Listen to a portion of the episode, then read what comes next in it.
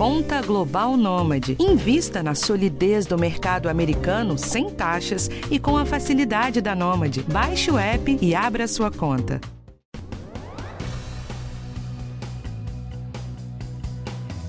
Tem sempre alguém com uma receita pronta para nos ensinar a perder uns quilinhos para caber em algum padrão ou para tentar combater a obesidade que afeta 24,3% dos adultos brasileiros. Se essa pessoa não está na roda de amigos, nem na família, certamente está nas redes sociais compartilhando algo. Tem receitas com chás, dietas com jejuns, outras com sopas e no meio disso tudo está a famosa dieta low carb, que corta carboidratos do dia a dia Será que essa redução do consumo de carboidratos funciona mesmo? Serve para todo mundo? Faz bem para a saúde? Quem vai nos responder essas e outras tantas dúvidas é o Dr. José Carlos Souto, urologista e autor do livro Uma Dieta Além da Moda. Eu sou Valéria Almeida e esse é o podcast do Bem-Estar. Doutor José, bem-vindo. Olá, obrigado pelo convite. Prazer falar com você e com os ouvintes. Doutor, para começar, explica para gente como é que um urologista passou a estudar e escrever sobre dieta low carb. O que aconteceu?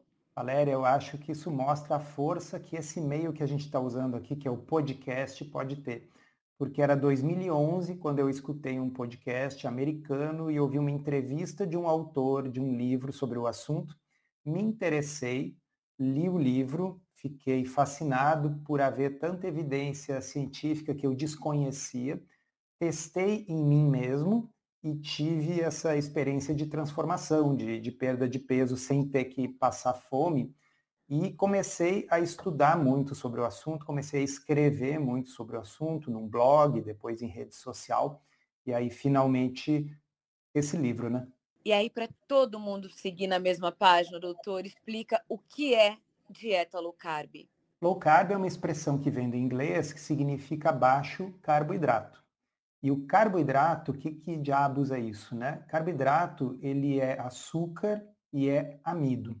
Então, se você pensar numa dieta com baixo açúcar, com baixa farinha, com baixo pão, massa, biscoito, você vai estar falando de uma dieta baixa em carboidrato.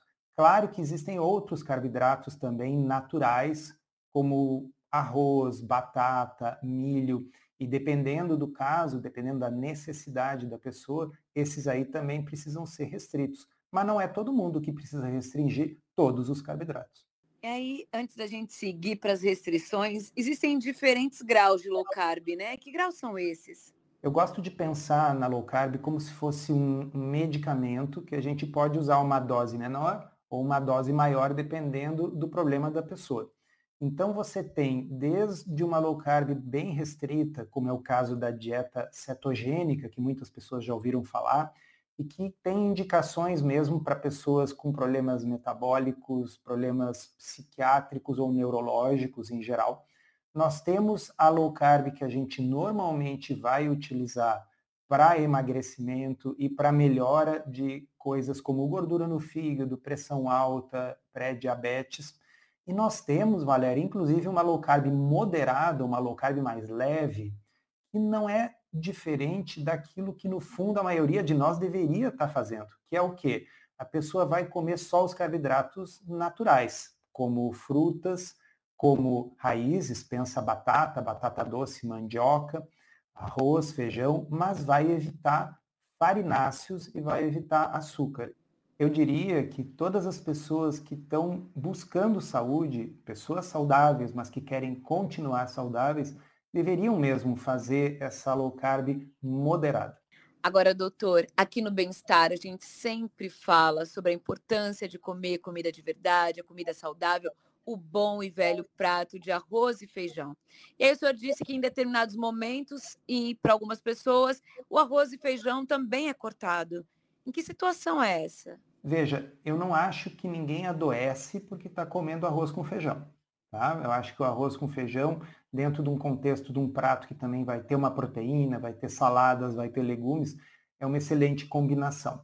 Agora, se nós temos, por exemplo, um paciente diabético a gente sabe que se ele consumir carboidratos e, ver, e o amido está presente no arroz e no feijão, isso vai produzir uma elevação da glicose desse indivíduo e ele poderia substituir esse arroz com feijão por outras proteínas, saladas e legumes e evitar esse pico de glicose. Então, um diabético vai se dar melhor com uma dieta low carb um pouco mais restrita. E da mesma forma, pessoas com obesidade e sobrepeso que estão querendo utilizar a estratégia low carb para emagrecimento podem se beneficiar de retirar os alimentos com carboidratos, inclusive os carboidratos saudáveis, como é o caso do arroz com feijão. Então, quando a gente falou antes que é como um medicamento que você ajusta a dose de acordo com a necessidade, é isso. Para as pessoas que têm um problema metabólico já para resolver, aí a restrição de carboidratos tem que ser um pouco mais severa.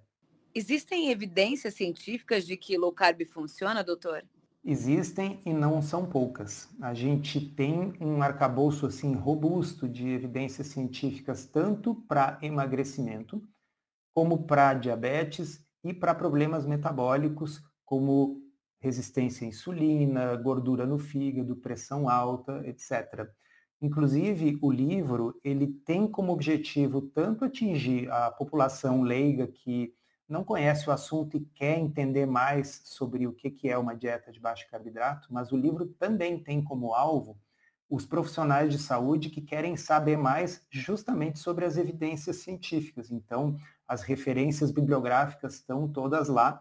E eu diria que nos últimos 25 anos tem havido muita publicação de estudos científicos de bom nível em periódicos científicos de boa qualidade, mostrando os benefícios da estratégia low carb. Agora, quando a gente fala da dieta low carb, ou de qualquer dieta, sempre me pega muito a ideia de uma restrição para sempre. E aí eu queria entender se essa dieta low carb, ela é uma retirada desses carboidratos para sempre ou as pessoas depois podem reintroduzir alguns alimentos? Veja, depende muito da situação. Eu estou me lembrando de um episódio muito bom do Bem-Estar de agosto de 2022, eu sugiro inclusive que as pessoas escutem, que falava sobre obesidade controlada. Obesidade controlada é a ideia de que uma pessoa que está obesa, ela não precisa ficar magra para ter melhorias da sua saúde. Se ela perder 5% do peso corporal, já é benéfico. Se ela perder 10% do peso corporal, normalmente vai ter muito benefício para a melhora dessas condições metabólicas aí. E nesse podcast se falava uma coisa que é muito verdade. O problema é que perder peso não é tão difícil, mas manter o peso perdido é uma coisa muito difícil. E aí é difícil com qualquer dieta que a gente esteja fazendo. Porque existe uma espécie de uma memória do peso. Então, se a pessoa já pesou 100 quilos e aí ela agora está com 80, o corpo tenta voltar para os 100 quilos, porque há um aumento do apetite, uma diminuição do metabolismo. Assim, para essas pessoas que tiveram sucesso na perda de peso e na reversão de um problema metabólico, você é obrigado a manter a mudança de estilo de vida por tempo indeterminado. Caso contrário, é garantido que o peso vai voltar, os problemas metabólicos vão recidivar. E é justamente aí, Valéria, que eu acho que a low carb oferece uma vantagem, porque ela é uma dieta que você não precisa passar fome para ter o resultado. E não é mágica, não é que a pessoa consiga emagrecer sem diminuir calorias. Sempre há necessidade de diminuir calorias. Mas a diminuição de calorias com as dietas de baixo carboidrato é espontânea, porque é uma dieta que dá mais saciedade.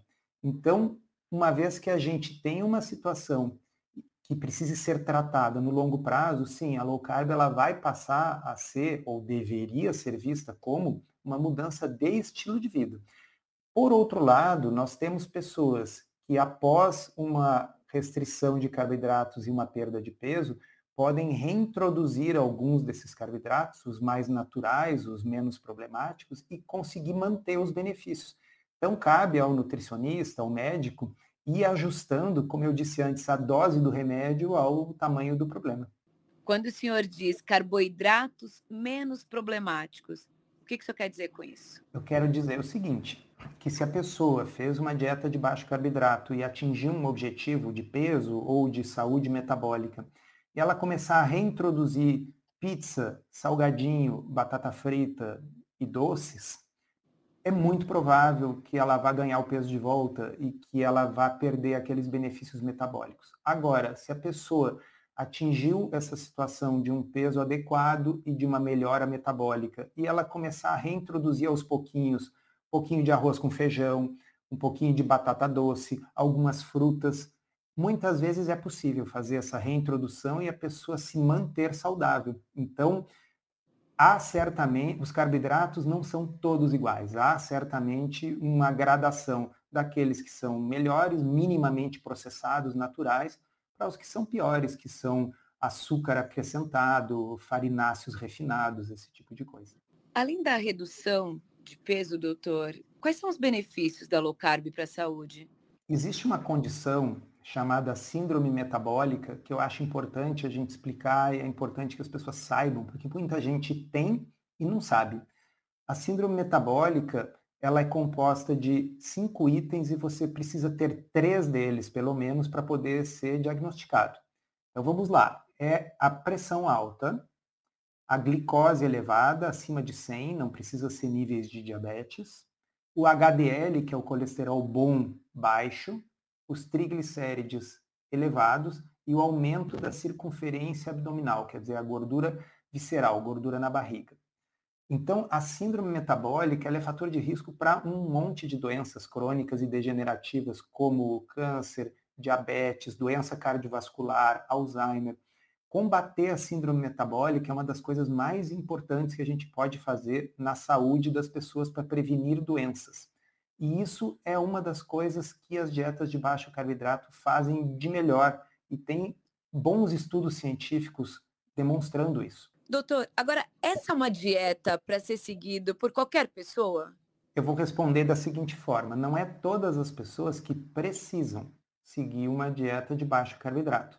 Mas todas as pessoas podem fazer uma dieta de baixo carboidrato, porque vamos relembrar que uma dieta de baixo carboidrato não é uma dieta extrema, não é uma dieta radical, ela é uma dieta feita com comida de verdade. Então, vamos falar que tipo de alimento tem tipicamente numa dieta de baixo carboidrato. É o peixe, é o frango, é uma carne, salada de todos os tipos, legumes, frutas com menos açúcar, porque algumas têm mais açúcar, outras têm menos, oleaginosas, laticínios, ou seja, é comida de verdade que você encontra no, no açougue, na peixaria, na feira. Então, não tem ser humano que não possa comer esse tipo de coisa. É diferente se a gente estivesse falando de uma dieta de substituição de refeição por shakes, ou se a gente estivesse falando de uma dieta que remove, por exemplo, todo um grupo alimentar. Porque muitas vezes as pessoas dizem, mas a low carb remove todo um grupo alimentar. Eu discordo. Quando você faz uma low carb, você está comendo frutas, você só não come aquelas que têm mais açúcar. Você vai comer grãos, como por exemplo chia, como por exemplo linhaça, mas você vai evitar aqueles grãos que têm mais amido. Então você não remove nenhum grupo. Você faz escolhas entre os que têm mais carboidrato e os que têm menos carboidrato. Portanto, ela é uma dieta saudável, nutricionalmente completa, que pode ser feita por pessoas que estão buscando a saúde. Doutor, o senhor falou algumas vezes aqui sobre a redução de peso, a gente está falando também sobre a questão da obesidade. Hoje a gente tem na população brasileira 24,3% de pessoas adultas com obesidade e 61,4% com sobrepeso. Onde é que o senhor acredita que está a razão desse problema de saúde? Bem, eu não acho que o problema de obesidade e sobrepeso tenha sido criado porque as pessoas consomem carboidratos. Eu não acho que toda a população deveria fazer uma dieta de baixo carboidrato a fim de não ficar obesa.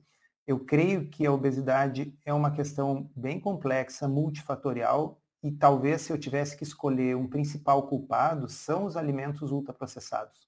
É o fato de que eles são alimentos uh, hiperpalatáveis, quer dizer, eles são muito gostosos, como diz o ditado, é difícil comer um só.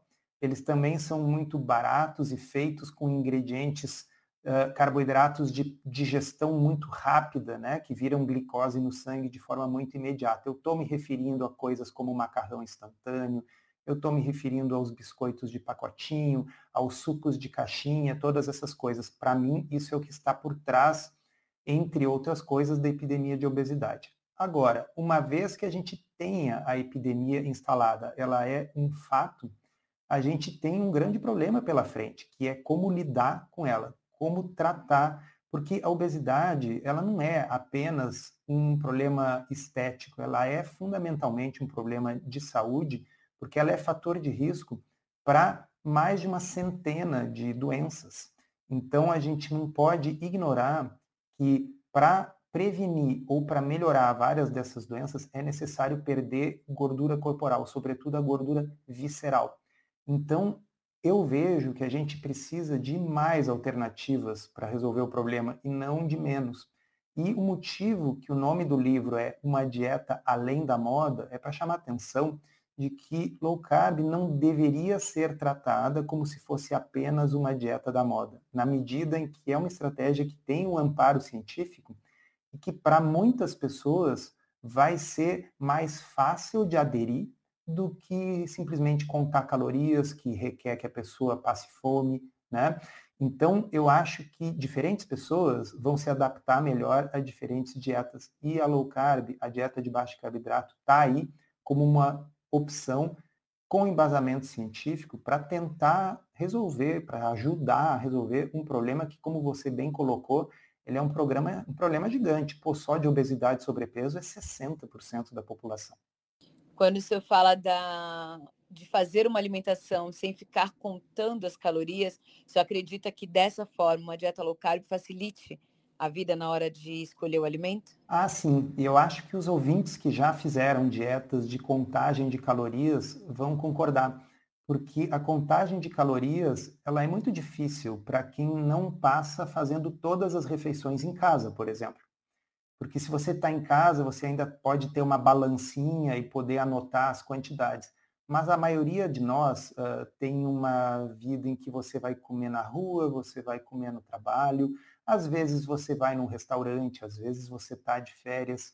Então, como a gente falou antes, na medida que a obesidade e sobrepeso são condições crônicas, que você precisa tratá-las de forma continuada, eu acho que a gente deve pensar se uma estratégia de dieta é factível na vida real da pessoa no longo prazo. Low carb, como eu disse, é feito com comida de verdade. Você pode fazer uma dieta de baixo carboidrato comendo em casa, ou num restaurante, ou em viagem.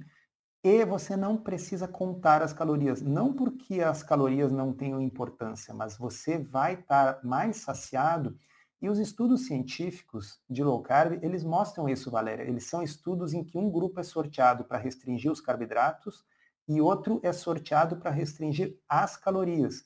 E não raro, o grupo da dieta de baixo carboidrato perde mais peso. Como assim, se eles não estão contando calorias? É que eles não estão contando calorias, mas eles estão de fato comendo menos calorias. Por quê? Porque eles sentem menos fome. Então, tem uma linha que eu escrevi no meu livro, uma frase, que é assim: a fome é o cemitério das dietas. Qualquer estratégia de dieta que você ficar com fome está fadada ao insucesso.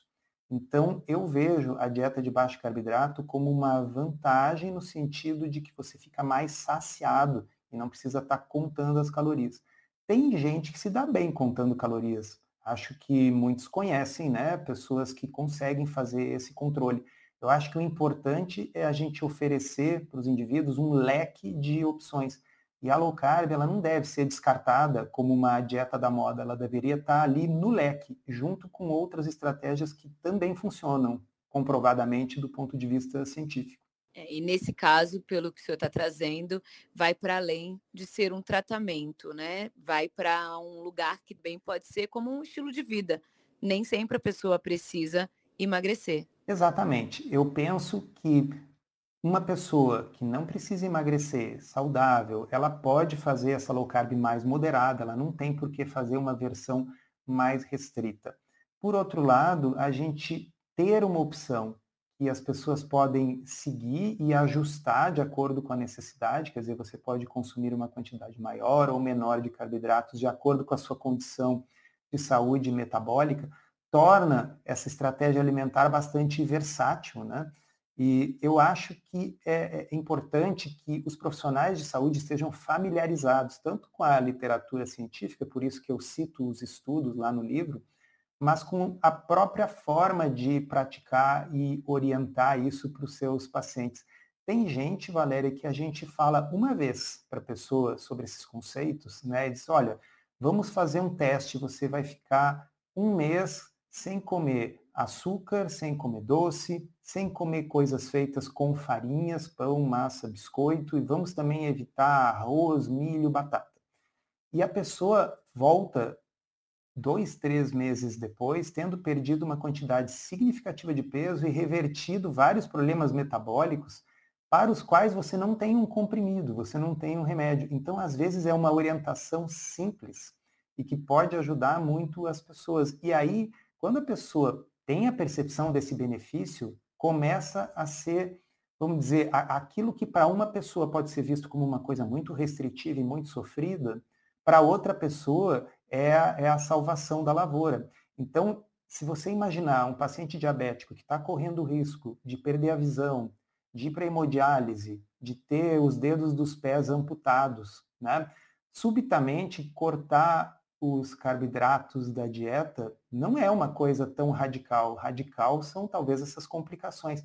Então, cada pessoa está em situações de vida distintas e pra, o que para uma pessoa é uma estratégia assim difícil e complicada, para outra é, nossa, eu gostaria muito de tentar se isso evitar complicações da minha doença. E tem outras pessoas que ficam muito felizes em saber e se elas fizerem essas modificações na alimentação, elas podem tomar menos remédios.